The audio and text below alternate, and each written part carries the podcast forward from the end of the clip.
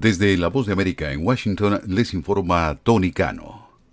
Maine eliminó a Donald Trump de la papeleta electoral del Estado en las primarias presidenciales estadounidenses del próximo año, convirtiéndose en el segundo estado que veta al expresidente por su papel en el ataque del 6 de enero de 2021 contra el Capitolio de Estados Unidos. La secretaria de Estado de Maine, la demócrata Sheena Bellows, concluyó el jueves que Trump favorito para ganar la nominación presidencial republicana, incitó a una insurrección cuando difundió afirmaciones falsas sobre fraude electoral en las elecciones de 2020 y luego instó a sus partidarios a marchar hacia el Capitolio para impedir que los legisladores certificaran el voto. La Constitución de Estados Unidos no tolera un asalto a los fundamentos de nuestro gobierno, escribió Bellows en un fallo de 34 páginas. La decisión puede ser apelada ante una Corte Superior del Estado y Bellows suspendió su fallo hasta que el tribunal se pronuncie sobre el asunto. Boeing pidió a las compañías aéreas que inspeccionen sus aviones 737 MAX en busca de un posible tornillo suelto en el sistema de control del timón, confirmó esta semana el fabricante de aviones y la Administración Federal de Aviación de Estados Unidos.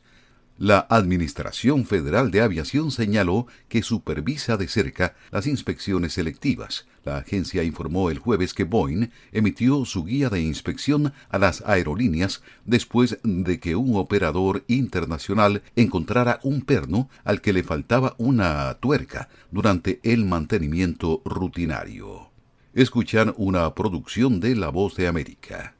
Los reguladores federales han reducido la gravedad de su advertencia sobre las grietas descubiertas en una línea de combustible de emergencia de reserva en una central nuclear de Carolina del Sur, al noreste de la capital del estado. La Comisión Reguladora Nuclear de Estados Unidos, NRC por sus siglas en inglés, redujo su advertencia preliminar amarilla para la central nuclear de VC Summer, emitida en octubre, a una advertencia final blanca, después que el propietario y operador Dominion Energy demostrara que su generador puede seguir funcionando durante seis horas en caso de emergencia, anunció la agencia.